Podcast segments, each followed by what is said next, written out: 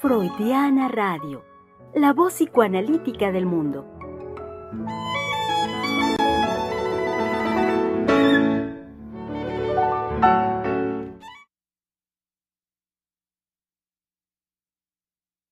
Hola a todos, los saludo, los saludamos con mucho gusto desde Freudiana Radio, la voz psicoanalítica del mundo, Freudiana Radio. Eh, en ausencia de mi colega, el doctor Germán, eh, me presento, mi nombre es Einar Hernández.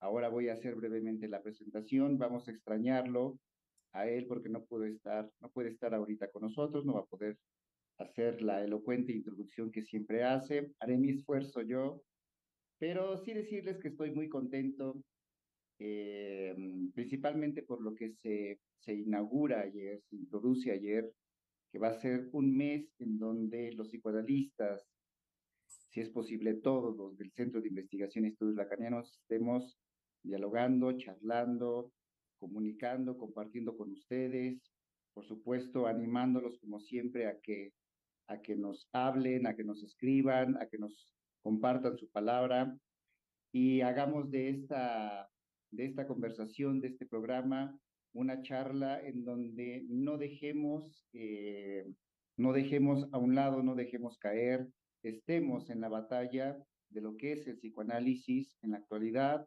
y principalmente el psicoanálisis en México. Ahorita escuchando a, mi colega Misael, que nos decía un poco de, de, estos decires que venimos trabajando desde hace una semana sobre el psicoanálisis, que este, a principios del siglo pasado, ¿no? más o menos los años 20, si, ahorita usted nos, pica, este, alguien decía que eh, las ideas revolucionarias de Freud no podían, no, no encontraron tierra fértil en México, ¿no? Totalmente en desacuerdo con eso. Si algo tiene nuestro país, si algo tiene nuestra cultura, es justamente ser tierra fértil. Y esto lo puedo decir y lo sostengo, si algo ha sido tierra fuerte para el psicoanálisis en México, ha sido el Centro de Investigación y Estudios Lacanianos. Hablemos de eso, hablemos de lo que ha sido la formación para nosotros, hablemos de lo que ha sido el psicoanálisis y hablemos en particular de lo que es un psicoanálisis mexicano, un psicoanálisis de mexicanos creado por una mexicana, la doctora Silvia Heiser, que ha logrado crear un psicoanálisis en México y para México, un psicoanálisis verdaderamente mexicano. Pero también decía que estoy muy contento porque pues estamos este, acompañados por las mujeres, nuestras colegas del Centro de Investigación, la doctora Patricia Aguilar, la doctora Gabriela Dartis. Los presento a todos en general para cederles la palabra y hable de, quien quiera. Ah, en un momento se va a conectar con nosotros la doctora Silvia Heiser, nuestra presidenta y directora. Ya la estaremos escuchando, como bien lo dice luego Germán, hará irrupción eh, pero les doy a todos la bienvenida a mi colega Oscar, a Misael, a Mayra en, los, en los, controles. Les doy la, bienvenida y pues adelante, hablemos de esto. Sí, como ven estas fake news que nos, les comentaba antes de entrar al aire, ¿no? Cuando este, en relación a, para iniciar con algunos decires de otros, de otros discursos este, sobre el psicoanálisis, solo que este decir, pues viene este, o es dicho por un, em, de hecho, por un psicoanalista, que él hace su propia este, idea, bueno, análisis, de por qué el psicoanálisis para él, en su visión, no se afianzó en México, ¿no? No como en otros países. Pero, em, pues, no podría yo estar más en desacuerdo, eh, lo que les comentaba este, ahorita antes de entrar al aire a mis colegas, de que como este, habla de la hegemonía del positivismo por un lado y la filosofía cristiana por el otro, no permitieron que en México fuera tierra fértil, ¿no? De las ideas revolucionadas de Freud. Eh, fake news, ¿no? Como inmediatamente si leemos podemos dejarnos influenciar porque, pues, como está escrito y publicado en un libro, inmediatamente podemos entrar en esta idea, ¿no? pero este, creo que si leemos con, con detenimiento, o reflexionamos, eh, no estaríamos hablando nosotros hoy. es decir, no estaría en todo México el psicoanálisis. Con todos sus, eh, ¿cómo podríamos decir? Sus, mm, sus eh, bueno, no contradicciones, sino me refiero a cómo hay aspectos en pugna dentro de los, de los grupos pero que finalmente desde eh, cuando el psicoanálisis llega a México, que lo comentaba ayer, hace una fuerte influencia en el arte, en la política incluso, comienza a hacer su influencia, en el derecho me refiero. Ajá. Entonces, desde que se iniciaron este, los trabajos de Freud, bueno, pues, sobre todo en, estas fechas que se mencionan aquí, 1910, 1960, eh, ya se comenzaron a difundir las ideas de Sigmund Freud en México. Entonces, podríamos decir a este breve texto, fake news. Sí, también con lo que escucho, Misa, pues yo me preguntaría qué momento es propicio para que aparezca el psicoanálisis. Cuando aparece el psicoanálisis es la época victoriana. Entonces, bueno, ahí irrumpe completamente, digamos que va en contra o pues sí, no está en los valores de la época y la aparición del psicoanálisis, pues me parece que siempre va a ser de esa forma. O sea, no va a estar eh, en el contexto, en el momento, digamos, propicio para que se dé, pero finalmente al ser un descubrimiento de los seres humanos, pues va a, va a encontrar un lugar, va, va a tener efectos, pero como tal, hablar de un momento indicado donde aparezca el psicoanálisis, pues no, desde la creación freudiana ese momento no estaba. O sea, no, las condiciones no estaban dadas para que apareciera, para que Freud descubriera eso y para que realizara el trabajo psicoanalítico. Sí, ni que se hiciera toda una planeación de en qué momento va a salir el descubrimiento que va a hacer irrupción. No, claro que hizo irrupción y por supuesto que no estaba ni planeado ni pensado. Ajá, pero una vez que entró, pues ya no ha habido una vuelta atrás, digamos. ¿no? Es decir, esto porque se pretende que el psicoanálisis, como lo que veníamos diciendo este, la semana pasada también, ¿no? que ya ha perdido su vigencia y que hemos también estado hablando sobre eso. Otras fake news en relación a lo que se dice del psicoanálisis. ¿no? bueno, si fuera, si fuera así, que hubiera condiciones óptimas para eh, que se creara el psicoanálisis en un país determinado o no, pues eso no, eh, en primer lugar, no iría de, eh, dentro del campo del psicoanálisis, como si fuera, a ver, vamos a hablar de la teoría este, conductual, ¿no? Entonces, las, si están las condiciones dadas, no, Freud marcó muy bien qué cosa es el psicoanálisis, ¿no? Entonces, eh, una investigación de los procesos psíquicos que sin este, este mm, modo, este modo de investigación no podrían ser accesibles de otra forma. Entonces, eh, ¿por qué en México? Yo estaba haciendo una revisión este, qué tanto es verídica o no, desde, desde qué época, este, según este autor, entra el, el psicoanálisis en México, ¿no? Aquí, según mi, mi investigación, dice que Eric Fromm en 1949, pero em, en 1950, por ejemplo, se habla sobre eh, el psicoanálisis en un monasterio benedictino.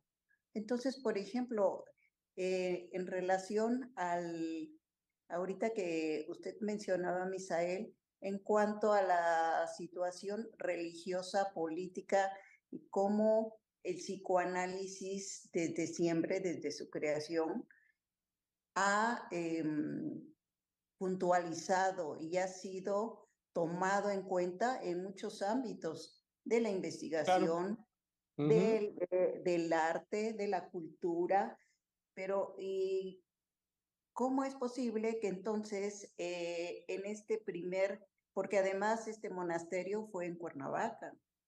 Ah, pero ahí, doctora, permítame que le interrumpa porque es, es muy importante cómo este, eh, en lo que nos está planteando, es decir, eh, creo que ahora podemos decir que no hay un, em, pues digámoslo en términos generales, un intelectual decente eh, que quiera, digamos, analizar los problemas del país, sobre todo que ahorita estamos ya en, una, este, ah, en, el inicio ¿no? de lo que es, eh, como lo podemos nombrar, esta carrera por la presidencia para el próximo año, ¿no?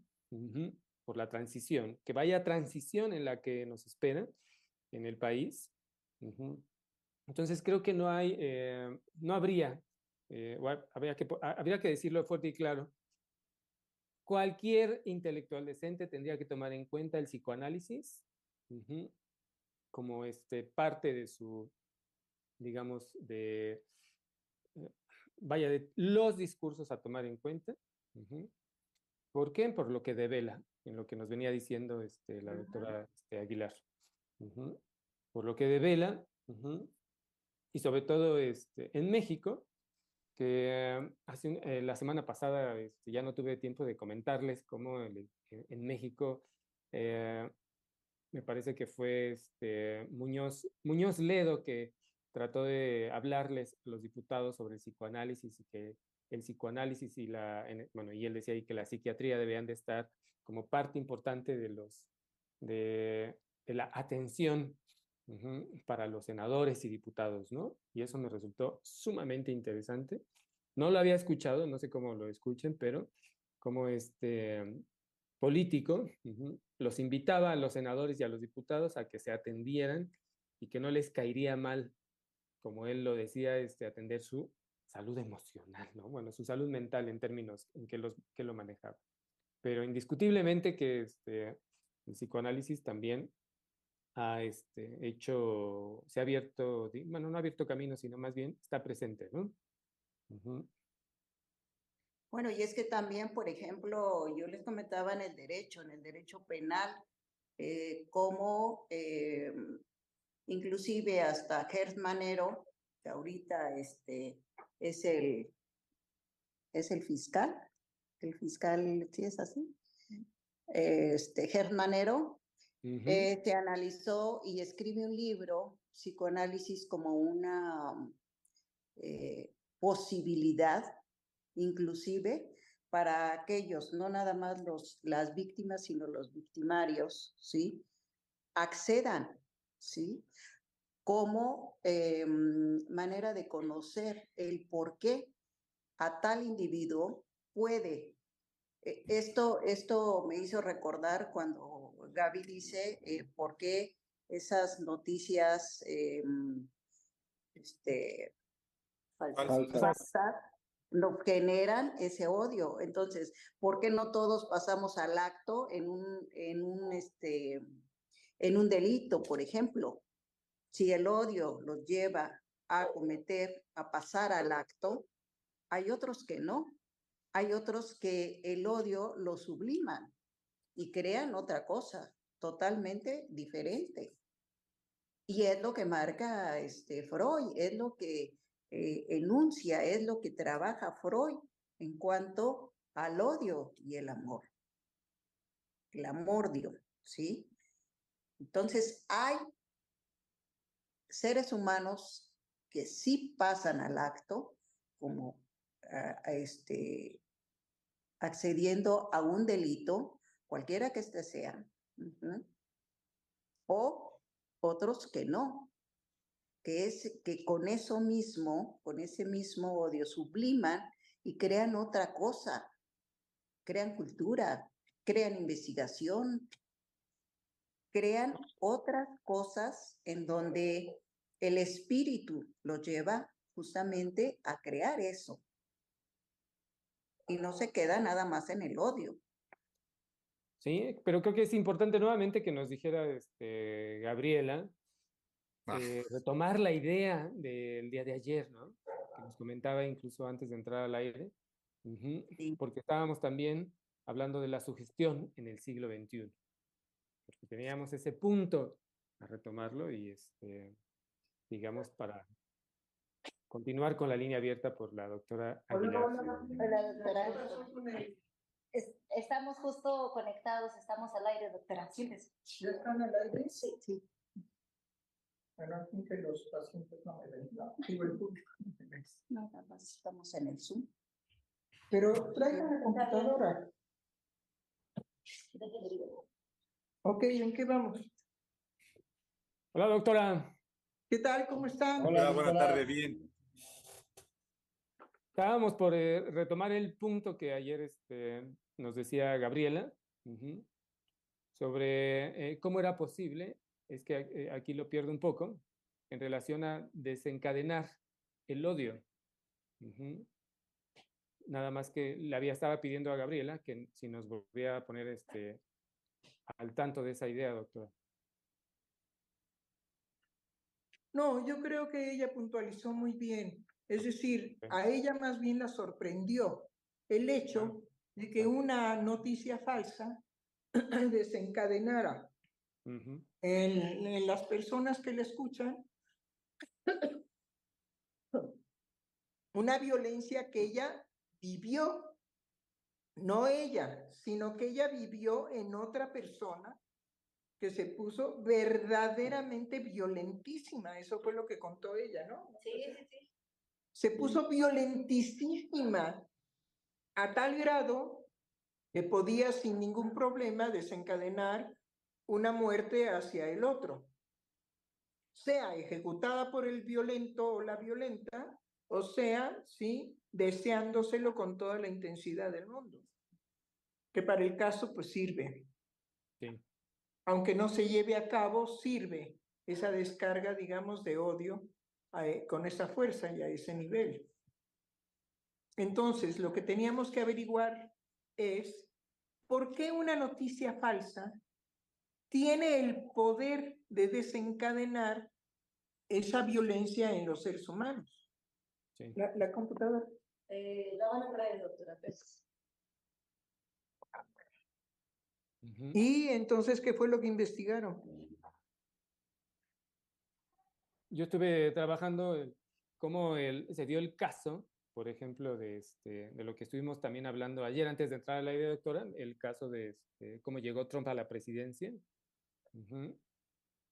Y cómo lograron este, crear toda una, ahora llamada, una psicografía de, las, de los ciudadanos, en este caso de Estados Unidos, para influenciarlos, pero aquí diría entre comillas de cómo este, lo- llegaron a esa a la presentación de noticias específicas para cada usuario de la red social Facebook e incitarlos no solo a votar por Trump, sino a odiar a los otros, a los del otro partido, a los del otro candidato.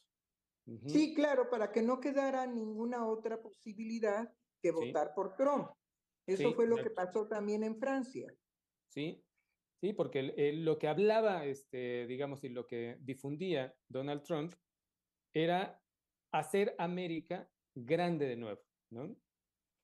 Y que el otro entonces, es decir, el otro partido, el otro este, candidato, era el enemigo a vencer para volver a hacer América grande, como él lo mencionaba, ¿no? E iba diciendo puntualmente como el otro era el enemigo, el otro era el enemigo a vencer y el otro era el que había llevado es decir, el otro también, el otro partido, era el que había colapsado a América, ¿no? Entonces, era, es, digamos, todo este discurso de el odio, pero a la diferencia. Bueno, pero, pero ahí no es nada más el odio, sino ahí es darle de comer en el piquito, ¿sí? A cada pajarito ingenuo que se la cree. Sí, Es decir, tiene que dirigirse a- un pueblo tan ignorante, pero tan ignorante como es el pueblo de Estados Unidos, sí, sí, que entonces, a ver, voy a pasar a la, a la computadora.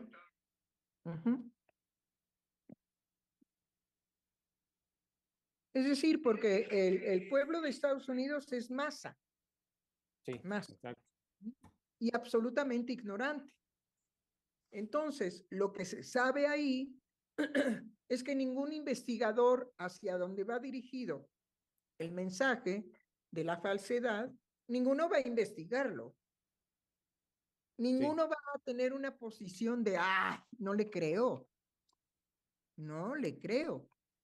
También, digamos, cuando nosotros eh, sabemos que hay líderes de opinión, son definitivamente los más peligrosos. Sí.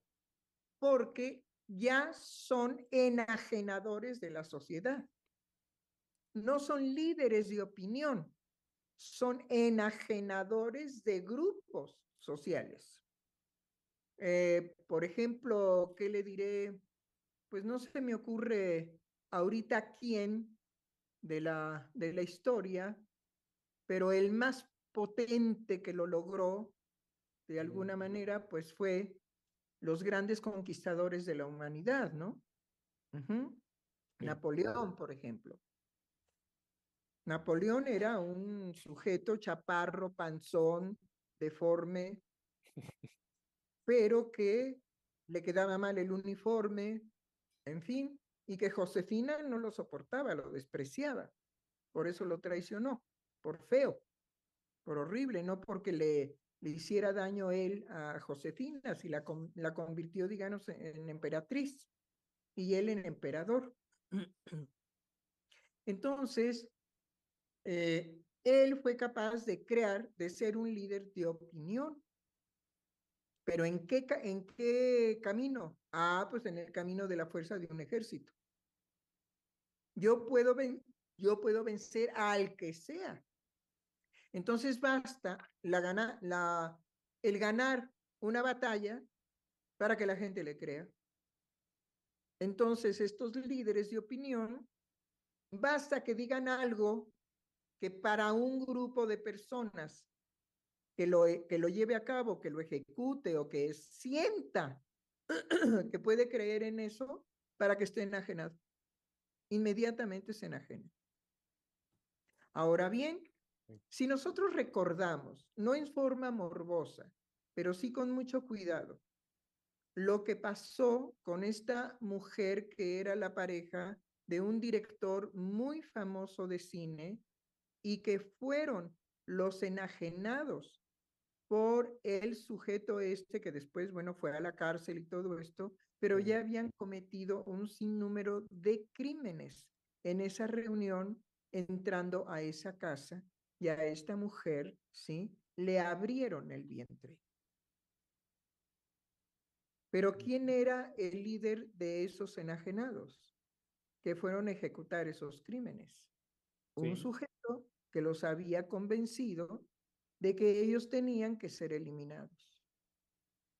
Y bajo esa sugestión, y vencidos, vencidos con el discurso de aquel que los enajena, fueron a cometer el horror de crímenes, porque fue una masacre, porque entraron a destripar, a, digamos, atacar a los seres humanos que estaban ahí en fiesta sin ninguna defensa, sin ninguna posibilidad, porque los tomaron totalmente por sorpresa y nunca se imaginaron, eh, digamos, la violencia.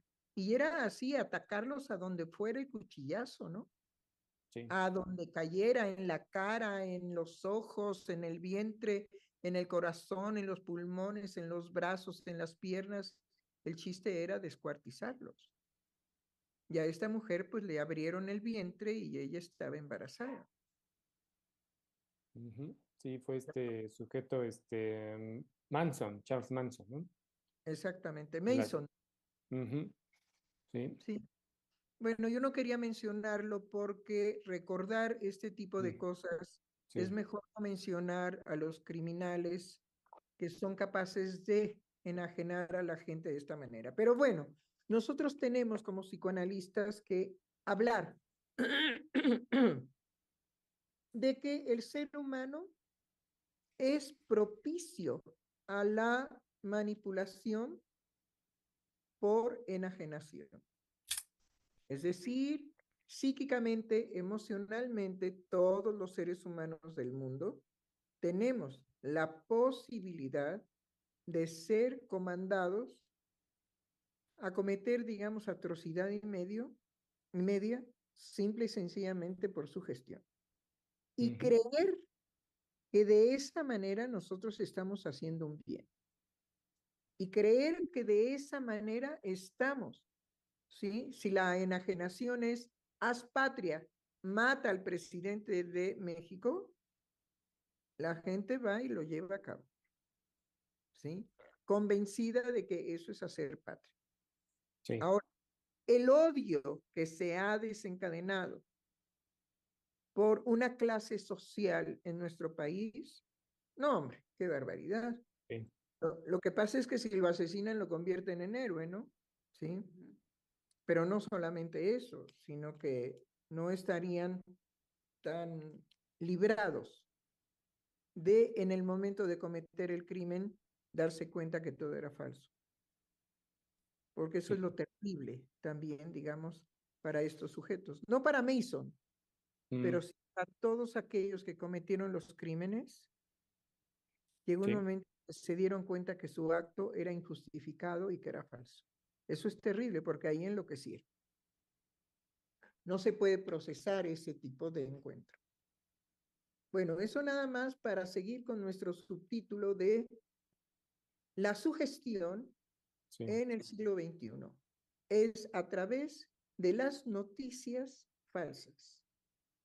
¿Por qué los seres humanos necesitan noticias que le den al clavo en lo que él anhela que se cumpla en relación al otro? Pongamos un ejemplo muy sencillo. Las mujeres. Las mujeres son los mejores ejemplos. Basta que un hombre visualice a otra mujer con admiración o con deseo para que un grupo de mujeres que están presenciando esa situación entren en una violencia narcisista y quieran destruir a esa mujer inmediatamente. Entonces, no lo voy a tratar ahora, pero sabemos que las mujeres son las que mejor respuesta tendrían a ese escenario.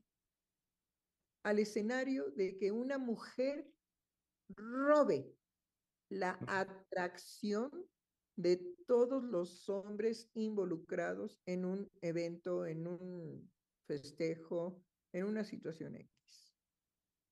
Basta que suceda. ¿Sí? Por eso ven que en el caso, por ejemplo, de Luis Miguel, pues no actúa, sí, no, él no actúa con su o con las mujeres que ha tenido ahí al lado.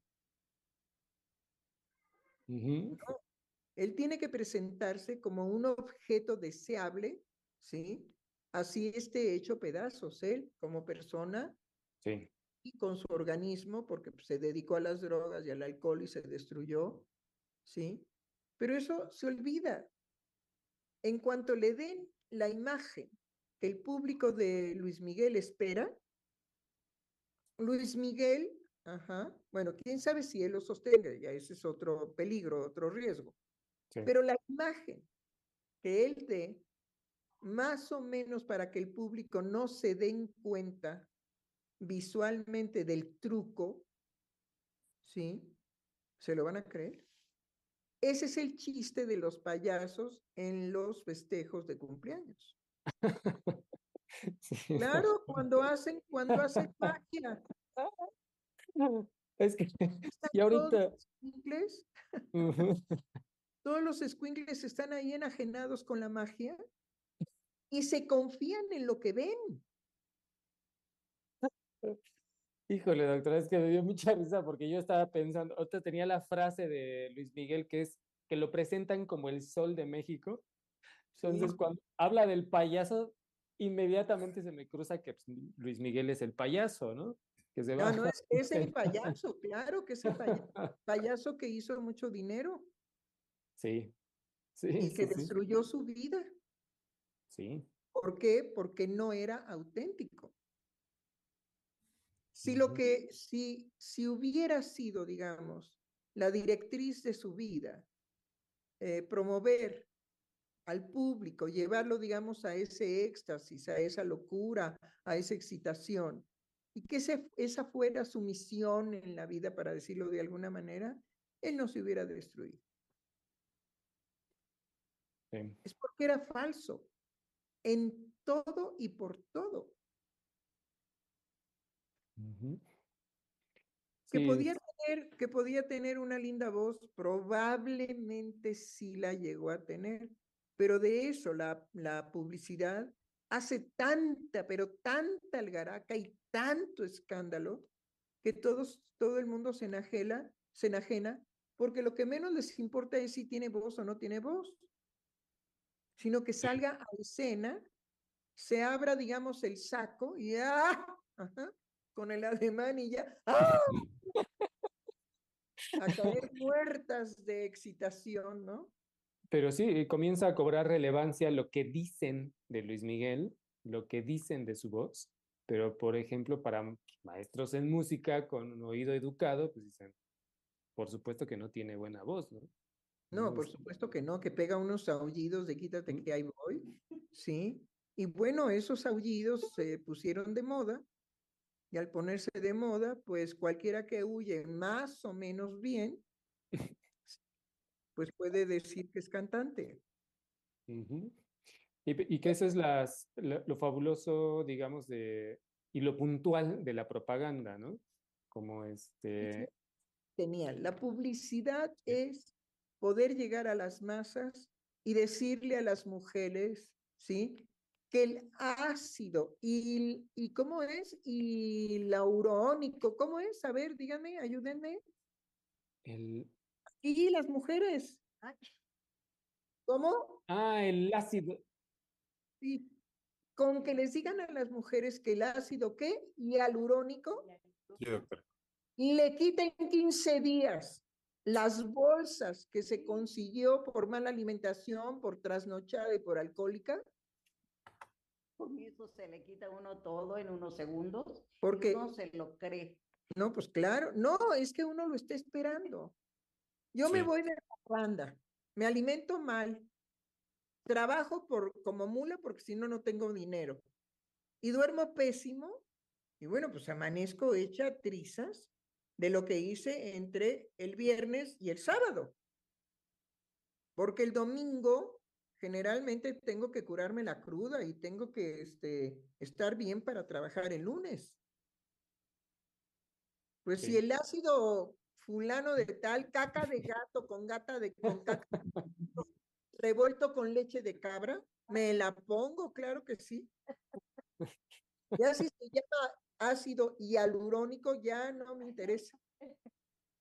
sí, no, es lo que yo espero que va, este, que yo voy a tomar para que, en este caso, bueno, ya desaparezca mi cara, ¿no? De, este, de desgracia, de desgracia de la noche anterior.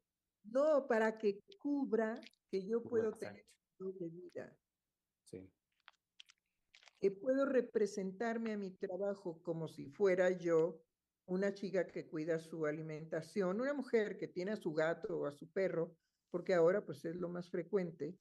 Por eso hay muchas instituciones ya comerciales que aceptan a las mascotas, porque las mascotas se han convertido en los acompañantes tanto de hombres, bueno, de hombres sospechosos, que son hombres, y de mujeres que sí no se sospecha que no sean mujeres, sino que sí son mujeres. Y entonces el perro o el gato, pues es su mascota y es algo así como el hijo que todavía no han tenido, pero que antes de que les llegue el agua a los aparejos, ¿sí? Van a poder embarazarse pues de un banco de semen o con algún amigo o con algún cordial visitante que quiera embarazarla. ¿Sí? Es la realidad, digamos, de la enajenación sí, que vemos en las mujeres. Entonces, si me dicen que el ácido hialurónico eh, me va a quitar la facha de alcohólica, trasnochada, mal alimentada, sí, que se me ve en la cara, pues sí, claro que me lo pongo. claro. No tiene ahora el gobierno que decir cómo se construyen las drogas para este, dañar a la juventud. No le Sí. ponen ahí que, usan veneno de rata. ¿Por qué? Por el arsénico que tiene el veneno de rata. Sí, el raticida, los químicos eh, que utilizan y son muy puntuales a la hora de decir en la propaganda que se está utilizando. Sí, pero ¿y qué?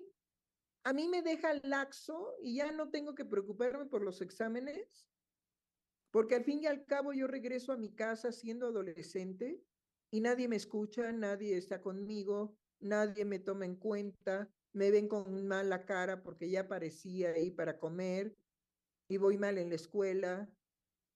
Y tienen que comprarme libretas y libros y ropa y tenis y todo eso y yo no voy bien en la escuela, pero no voy bien por una situación de vacío, de soledad.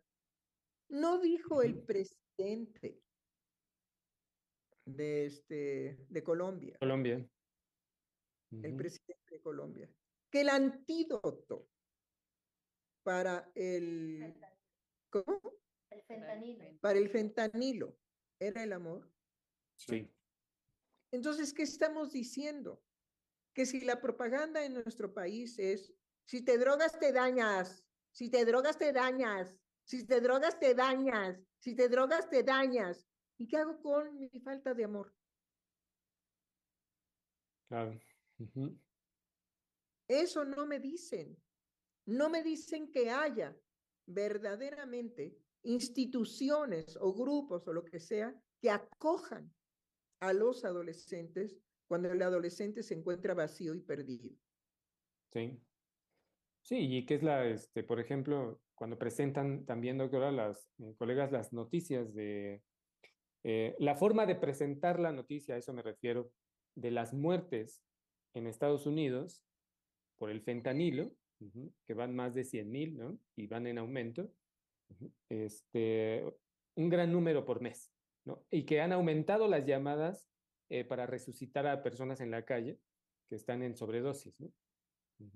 Eh, son presentadas las noticias en, pues bueno, esto es lo que está ocurriendo. Y ya no hay nada más que decir. Es decir, e- el mismo presentador que tiene, digamos, eh, pues en sus manos el, el poder decir algo más, preocupación o, eh, digamos, algo más cercano, ¿no? Humano, no lo dice. No dice absolutamente nada, solo presenta la noticia. Y ahí entran muy bien también lo que son las estadísticas, Ujú. de que ya con la estadística se pretende hacer pasar como una normalidad, ya sea los incrementos o ya sea esta eh, situación de, este, de mantener un número constante en cuestiones de, este, de toxicómanos y también en, en situaciones de, este, de fallecimientos por la misma droga. Y lo que mencionaba este, al principio la doctora, cómo también este tipo de, este, de empresas o de grupos que hacen las encuestas. Se pretenden o apuntan a ser líderes de opinión, de como ellos ya encuestaron a cierta cantidad de personas, entonces esa representación va a hacer la función de representar a la palabra de todos. Bueno, pero esa de las estadísticas es la cultura de los Estados Unidos. Sí, doctora, La completamente. adopta en México como si fuera verdaderamente ciencia, Sí. ¿sí? Y lo que usted dice y lo que usted señala es muy puntual. La gente que ha reunido mil firmas, ¿sí? Ya tiene poder. Ya tiene poder, ¿por qué? Pues porque ya es un líder de opinión, puesto que la gente lo sigue. ¿Sí? Tuvieron que hacer un mirigote del tamaño del mundo, yo no me acuerdo ya todo cómo fue, de eh, esta, no es líder de opinión, se les llama de otra manera, ¿sí? Porque había incurrido en difamar a una este, chica porque presenta sus fotografías, algo así. Ustedes se deben de acordar de eso. Ajá. Sí, que la, este, la ujú. tuvieron que detener la metieron a la cárcel y ella tuvo que gastar mucho dinero en defenderse. Sí. Pero qué tan omnipotente no se sentía esta mujer que se lanzó en contra de esta chica y hubo Ujú. un tales que le dijo, oye, si quieres tener dinero, contrátame, porque a esta la podemos meter a la cárcel porque hay un desliz en lo que ella tenía que haber cuidado, pero está la omnipotente, o omnipotente de estos líderes que pues ni se fijó y bueno, desapareció. Sí, sí, totalmente. Pero hubo ahí defensa a la, al, al, digamos, defensa a la denigración que sufrió la chica. No, todo era de dinero. Sí. No era importante, eh, digamos, es lo que e, es lo que me estaban diciendo que, a ver cómo estaba la cosa, de que, eh, ah, pues era la doctora Aguilar que dijo que Carrancá había mencionado que lo importante, no quiere decirlo, doctora, que lo importante no era sí. Eh, eh, castigar el delito, el acto, sino al sujeto que lo, que lo produce. Sí, era lo que puntualizaba, que no se castiga al, al delincuente, sino al delito. No importa aquí quién haya cometido el delito, ¿sí? Sino, eh, por eso es tan importante la participación de Carrancá, porque le escribe a Freud y Freud le, le contesta, ¿no? La, la importancia de, de tomar en cuenta al individuo, de tomar en cuenta al ser humano. Y, les comentaba también la, cómo Gert Manero, que se analizó, escribe un libro sobre el psicoanálisis como una alternativa de readaptación. Bueno, que eso ya es meterse en qué cosa es la readaptación y demás. Freud no, no habla de curar de, ni de readaptar ni de volver a educar, no. No, porque por eso abandonó la hipnosis, que es la sugestión. Que es la Entonces, no, no, no, no, no, no, porque entonces le, tanto en todas esta, la sugestión, porque eh, también eh, la magia y la, este, ¿cómo se llama? Y la religión, porque uno em, accede a tal o cual cosa, ¿sí? Porque muchas veces, y sobre todo en nuestro país, accede la gente a, eh, a la magia. Y bueno, esto va desde nuestra historia, desde el, la, este, ¿cómo se llama? Antigua, ¿sí? Que eran eh, tomar en cuenta eh, el té, las sugerencias de las abuelas, como recuerdo de, para mal de amores. Le pasó. le pasó. Oigan, si es en serio, díganme si sí, para aplicar algún remedio, ahí lo, lo voy a anotar. Es que se me ocurrió un pasote, simple y sencillamente porque puede ser cualquier hierba. Exacto. Hay una canción que cantaba esta mujer, excelente voz y que ya murió, ¿sí? Que era el, hierbero. Traigo hierba santa. ¿Qué? Para, para la garganta. Para la garganta. Y traigo té limón para, ay, no me acuerdo. Ay, no me acuerdo, se ve que no, se ve que no. Oiga, doctora, pero sí, inmediatamente por la eh, carencia de amor, ahorita que escuché lo del pasote, yo dije, no, bueno, lo voy a anotar. Para el mal, es decir, para no tener un duelo. Sí. Hay ahí cosas sumamente interesantes del psicoanálisis de, para entender, digamos, por qué las mujeres conservan al hombre a su lado, ¿sí? Y muchas veces en la clínica uno puede escuchar, ni crea la mona esta que se lo voy a dejar. Como si fuera, como si fuera. Sí, ni crea la mona esa que se lo voy a dejar. Ahorita me hizo recordar, doctora, una paciente que justamente así lo dice, yo sé que tiene un amante, mi marido, pero ni crea, ni crea esa mujer que se lo voy a dejar. ah, le digo, oiga, pero si no es una pelota que ya le si hoy lo, pone la pongo. No, sobre no, todo, digamos, no, no. de propiedad. Más que otra. Eso es mi propiedad, es mi hombre, ella decía. Sí. ¿Por qué se lo voy a dejar a la otra? Es mi marido. Y es Y hay mi leyes marido. que dicen que es mío.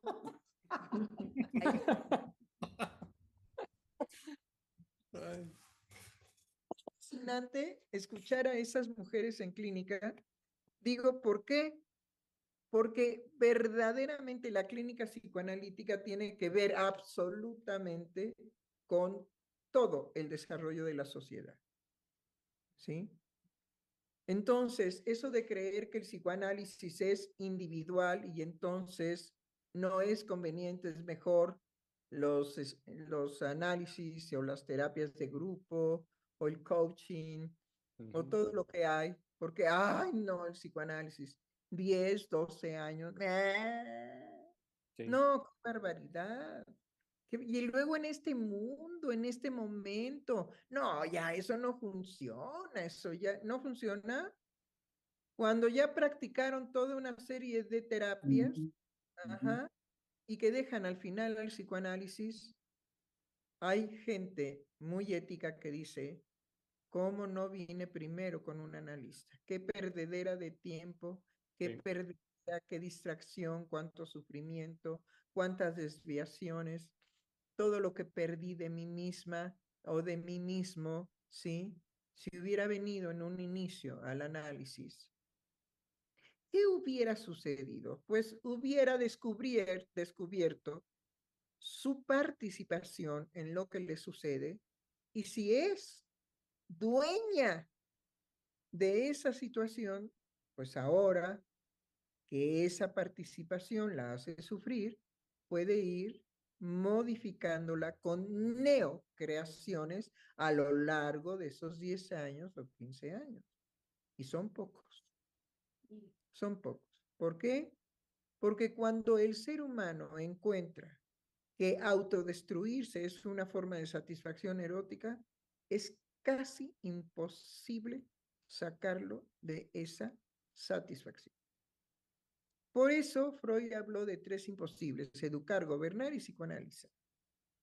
Sí, justamente, sí, perdón, no, lléguele, lléguele, porque si no ya ve que yo soy perico. Sí, justamente pensaba este, en esta línea, ¿no?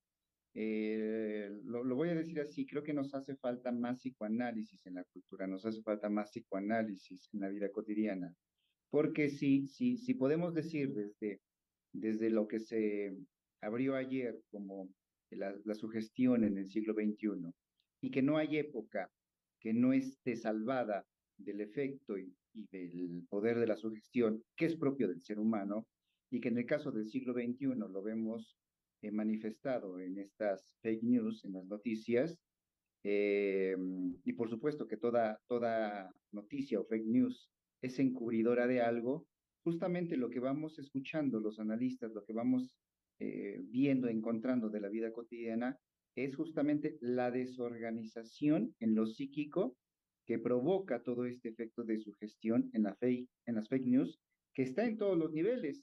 Pensaba yo y una investigación que estuve haciendo desde, desde el domingo que, que, la doctora me, me pidió, eh, un, un ámbito en donde no se piensa que haya fake news y que la gente tiende a no pensarlo así, es justamente en el lado de la ciencia. Eh, por esto que se ha designado muy bien como cientificismo, en donde se, se pasa muy rápidamente a eh, una ideología en donde se cree que todo lo humano sería explicado por un, eh, por un factor o por un, una cuestión que estaría ubicada, muy bien ubicada en, en el gen o en la neurona, ¿no? y que a partir de ahí se podría explicar todo. Y se tiende a pensar que ahí no hay una falsa noticia, es decir, que nada más decir ciencia sería la verdad este, que está dicha, ¿no? Pero bueno, regresando a lo, a lo, que, a lo que estaba diciendo, creo que sí. No, no, no, continuemos en acentuar eso. Uh -huh. Continuemos en que la ciencia nunca ha dejado de ser una creencia. Uh -huh. se tiene verdaderamente que hacer un conocimiento mucho más popular, más general en las escuelas, para que la juventud, los nuevos ciudadanos mexicanos, distingan muy bien que la ciencia no es un absoluto, porque tal parece que hemos cambiado la Edad Media, en donde todo era Dios, por la ciencia. Ahora todo se eh, relaciona con la ciencia y se cree en la ciencia, ¿sí? Entonces hemos cambiado de todo lo que se dio en la Edad Media y que era una relación de los seres humanos con Dios de manera directa, ¿sí? Se cambió por la relación de los seres humanos en, en, relación a la ciencia. Y es palabra mágica. Podemos vestir con una bata a un pobre cristiano y presentarlo en el canal de las estrellas, que es el canal, digamos, en el canal de las estrellas lo podemos poner con bata, ajá, y luego hacer una recomendación al respecto y vamos a popularizar eso de que, bueno, es que un doctor en la televisión lo dijo, pero ¿qué doctor? ¿Tú certificaste que fuera doctor? No, bueno, pero pues tenía una bata blanca y un estetoscopio en el cuello. es un doctor, ¿no? No, no, no, estúpidos, no. Entonces, ¿qué es? Pues un mono al cual contratan, le ponen una bata, un estetoscopio, y automáticamente por la imagen, pues es palabra de Dios porque es la ciencia. Los médicos no son científicos, ojo. Y también se les cree que son científicos y no el médico propiamente es aquel que se las tiene que ver con el diagnóstico.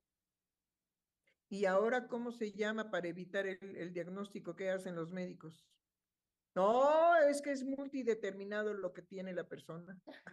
Multifactorial. No, no, no, no, no, multideterminado. Multideterminado.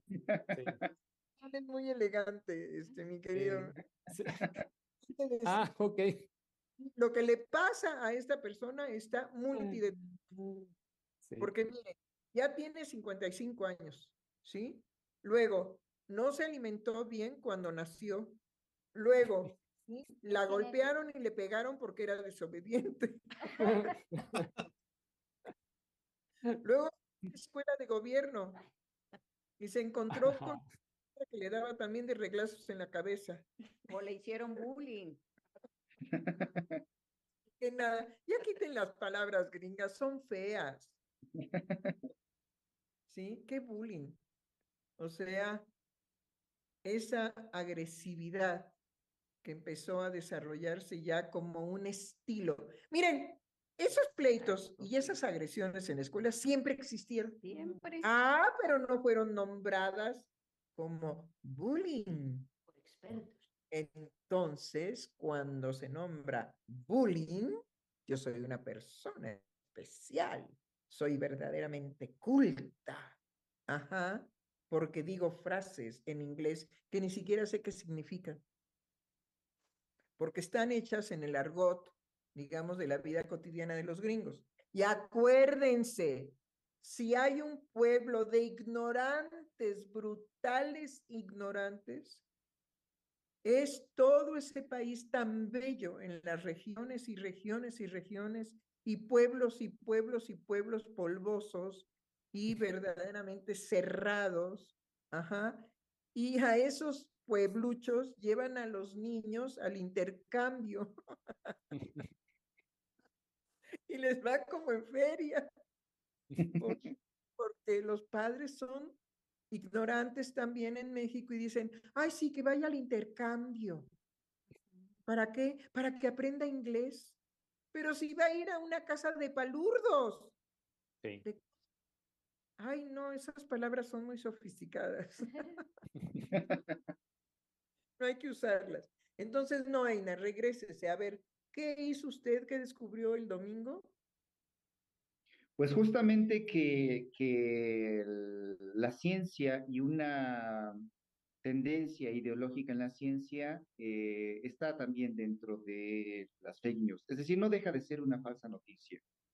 Y que, bueno, por ejemplo, lo, lo, lo acaba de vivir, yo lo, me, ha tocado presenciarlo ahora con el nuevo plan de estudios acá en el, en el, mundo educativo, con los maestros, y en donde la nueva propuesta que viene de la idea del, señor presidente de eh, recuperar toda la identidad del mexicano, acaba de pasar con todo, con todo el, el, pues el chismerajo que se dio con los libros de texto, que los padres empezaron, bueno, principalmente estos este, comentadores de noticias y después este, sugestionaron a los padres.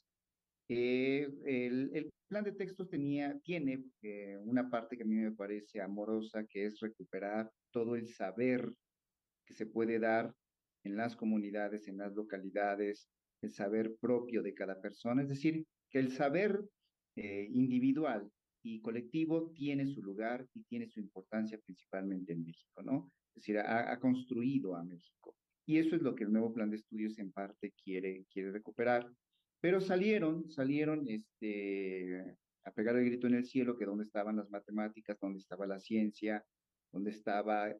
Y lo que me pareció, eh, eso ya digamos como eh, una respuesta eh, de, de, de las autoridades, que me pareció un poco, si me permiten decirlo así, triste, es que en vez de eh, sostenerse en la importancia que tendría eh, el recuperar estos saberes, que son parte de, no solo de la cultura, sino de, de lo que va formando a un ser humano, sí empezaron a inclinarse, ahí está también el efecto de su gestión, empezaron a inclinarse que, bueno, la ciencia no desaparecería, desaparecería que el pensamiento científico, y empezaron a darle más peso al, al, al pensamiento científico, ¿no? Es decir, es regresar nuevamente a que sí la ciencia sería la que podría decir eh, absolutamente todo.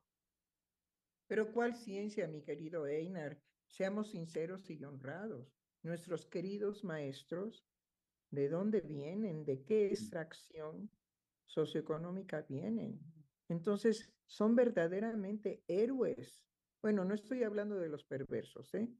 Sino de los que verdaderamente toman su quehacer de maestros, pero tienen recursos muy precarios. Entonces, ¿cómo van a transmitir realmente una concepción de ciencia a la hora que el niño nunca ha entendido por qué 2 más 2, 2 más 2 son 4 y por qué 2 por 2, ¿sí? Es otro número. Uh -huh.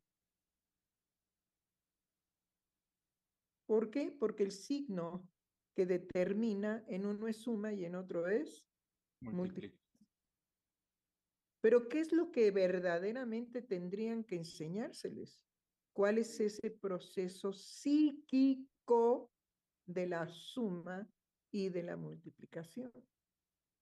Porque esa, eso viene de las capacidades psíquicas del ser humano. Freud lo llamó muy bien pulsión epistémica. Es decir, la posibilidad de crear lógica de manera natural. Y es cuando el niño no solamente repite, sino aprende de aprehensión. Pero bueno, es tan absurdo el, el, el, discutir eso respecto a los textos de los libros gratuitos, ¿sí? Que si se les enseña identidad mexicana, eso ya no es ciencia. Uh -huh. sí. Pero vean nada más de qué nivel son las barrabasadas. Ah, no, pero si les enseñan, digamos, la raíz cuadrada de cero,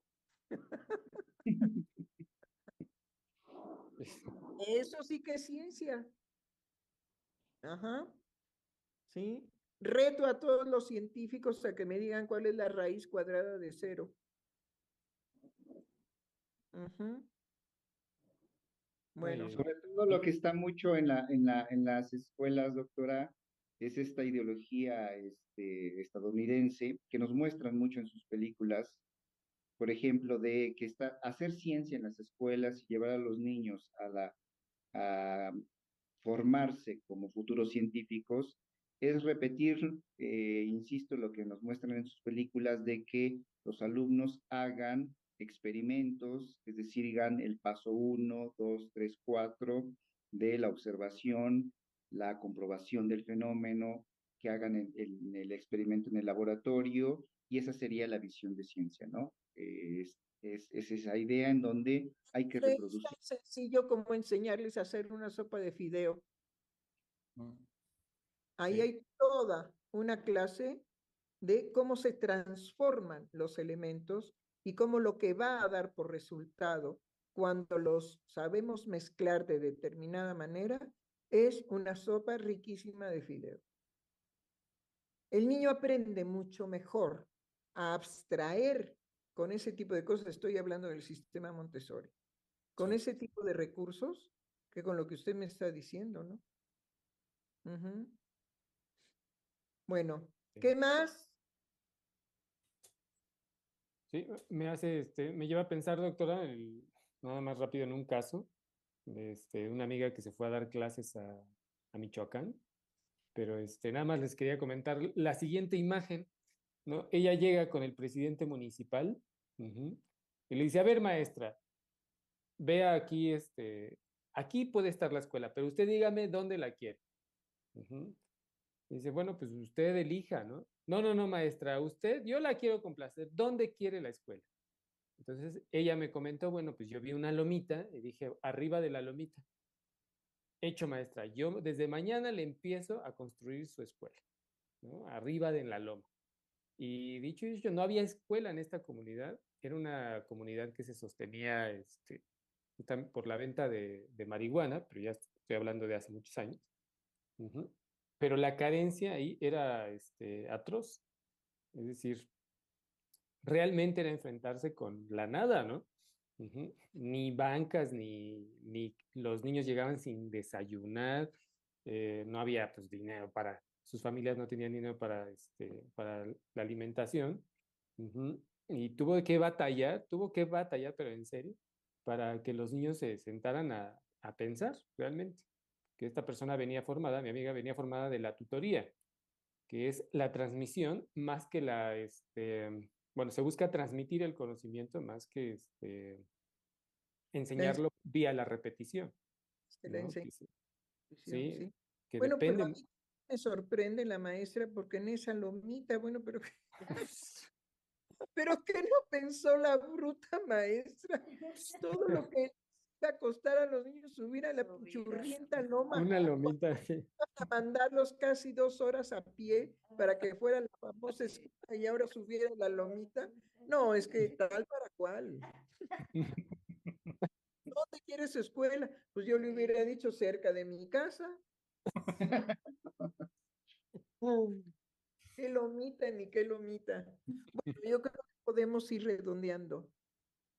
Tenemos que presentar ahora, ya casi para terminar, ¿sí? ¿Qué es el psicoanálisis? Y vamos a dejar que nuestro público, que nuestros radio escuchas, ¿sí? Piensen, ¿qué idea tienen de qué es el psicoanálisis? Y puedan enviarnos sus comentarios, puedan decirnos qué idea así fresca, natural, sin juicios ni prejuicios qué idea tienen de lo que es el psicoanálisis y por qué Freudiana Radio ha escogido el mes patrio para ser patria precisamente en qué? En que la gente se sirva del psicoanálisis, pero tiene que saber qué es. Porque hay, híjole, uh -huh. han traído al pobre, al pobre psicoanálisis como han traído la Constitución de México, como si fuera una prostituta barata. Sí. De que todo el mundo le mete mano. Exactamente lo mismo ha sucedido con el psicoanálisis. Uh -huh. ¿Hay, ¿Hay, este, comentarios? A ver, doctora. Comentarios del programa de ayer llegaron al final y ya no los pudimos leer al aire, pero los podemos leer ahora. De Lee Orozco nos dijo, buenas tardes, me hace muy feliz escucharlos y tienen razón, las noticias falsas son terribles, pero también es importante no olvidar los espacios como Freudiana Radio que son un contrapeso, son luz y esperanza. Así también existen otros medios de comunicación que contrarrestan esas falsedades contra nuestro presidente y que también dan luz. Gracias doctores y doctoras por ser luminosos. Y, hay otro... Pero también gracias a usted por tener luz porque también tenemos nuestros buenos enemigos y detractores, no se crea. Bueno, el que sigue. Sí, de Sonia Vargas nos dice, queridos doctores, qué gusto escucharlos. Me parece que la sugestión, en este caso, en forma de noticias falsas, aprovechan las situaciones confusas, álgidas y apuntan a despertar lo peor del ser humano, pero oculto en palabras de otro. Freud abandonó la hipnosis, cuya base es la sugestión porque precisamente obtura a lo que apunta el psicoanálisis, el develamiento de la propia verdad. Un abrazo. Bravo, gracias, querida. Y tenemos otro de Charlie Santana que nos dijo, buenas tardes, como siempre con excelentes programas, gracias por existir y darnos luz en la oscuridad de este siglo con el amor que transmiten en, en estos grandiosos programas. Híjole, de veras, es que yo estoy muy impactada en ese asunto de que el antídoto para la droga, digamos, que mata a la juventud, sea el amor. Sí. Muchas gracias. Sí, y hoy nos mandó un saludo en Facebook, Cuisetina. Nos dijo buenas tardes. Ok, ok. Lo más importante es que ahora les dejo una tarea.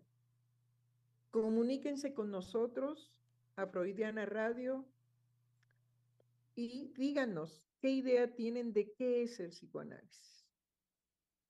Bueno, pues podemos decir adiós con nuestra musiquita ranchera, ¿no? Sí.